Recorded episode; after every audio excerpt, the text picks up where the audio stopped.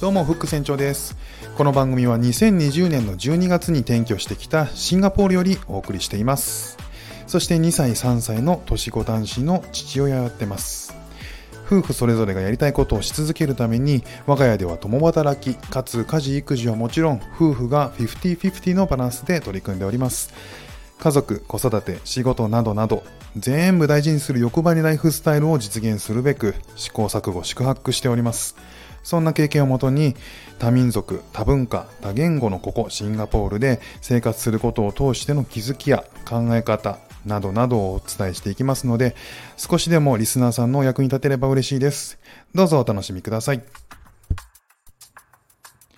1月の31日、日曜日、シンガポールの時間は今10時26分です。日本は1時間遅いので11時26分ですね。シンガポールの気温は今27度、えーここ最近ずっと27度が続いてる感じかなと。いつね、あの、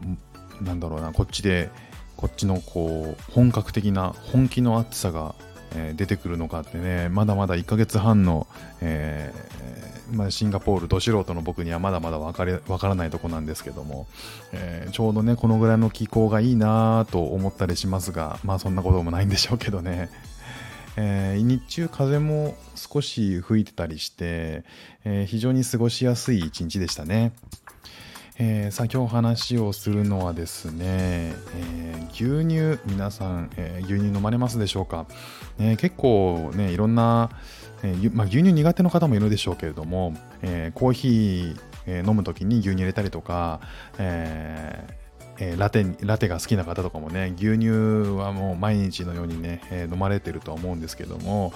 えー僕もね牛乳大好きで、えコーヒーには入れるし、えまあでも最近はコーヒーがメインかな、えー子供の頃は牛乳そのまま飲んでましたけどここ最近はねそんなに飲むこともないんですけどシンガポールでも、えー牛乳は、えー常に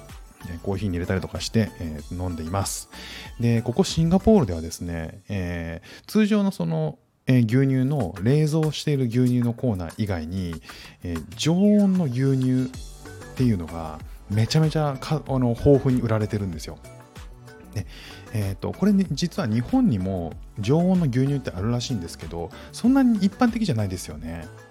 なんかシンガポールは、えー、と常温のお水とか、えー、とそういうものと同じように牛乳のラインナップがめちゃめちゃあるんですよね。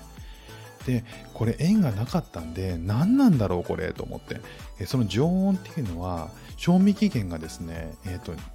数ヶ月あるんですよね。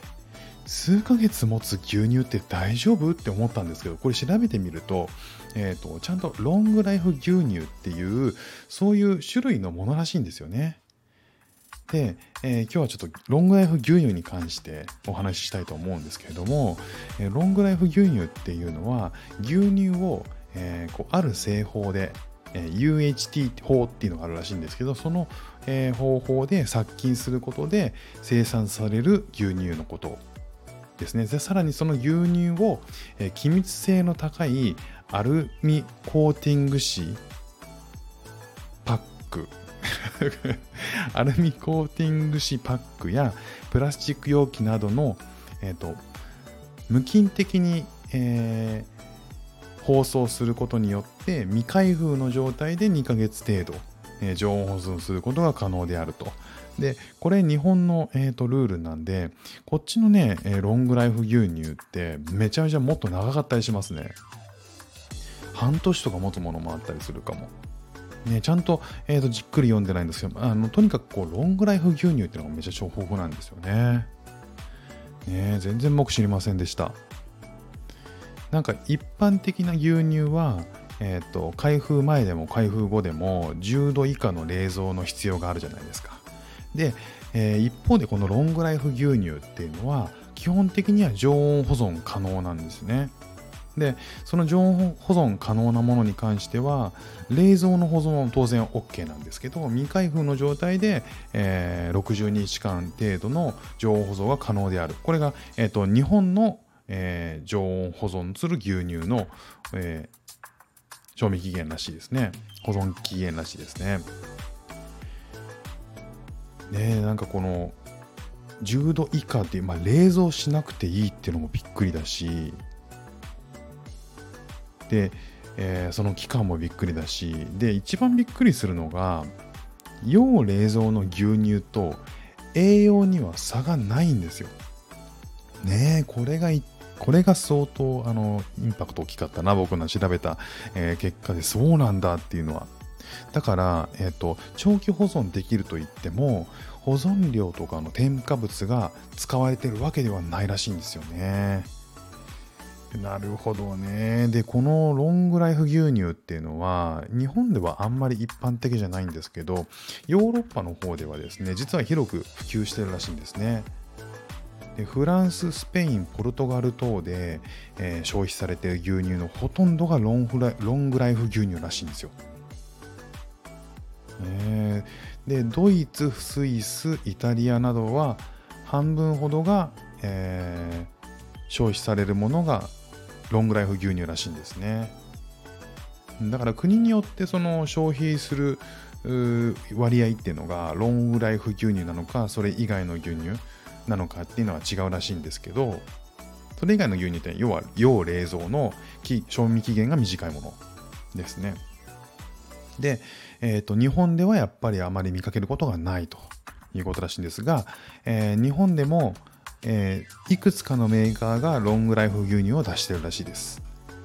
で、えーと、東日本大震災以降にその災害で備蓄品とか、えーと、備蓄品とか、えー、家に置く置いたりとか僕もしてたんですけど家に置くケースってのは増えたじゃないですか。それそういったそのロングライフ食品への関心が高まったことによって、えー、そのロングライフ食品を、えー、作る会社もちろんこのロングライフ牛乳を含めて、えー、そういったものを作る会社っていうのが、えー、と増えてきてるみたいですね今は。でこう一番やっぱびっくりしたのがこう通常の牛乳と同じなのに包装の違いでそんなに持つし長持ちするし、えー、かつ中身が変わらないっていう添加物がほとんど入ってない。ねこんなにえー、牛乳のことで、えー、調べたのは初めてですけど、このロングライフ牛乳、ね、実は、えー、保存食として、この牛乳をもしね、えー、何かあった時のために牛乳を、えーと、買っておきたいっていう時には、このロングライフ牛乳、ぜひね、えー、その検討に入れてもいいんじゃないでしょうかというふうなことを思いました。ね、国によって全然牛乳の考え方も違うんだなっていうのが面白かったですね。ということで今日のね、お話はロングライフ牛乳って知ってた？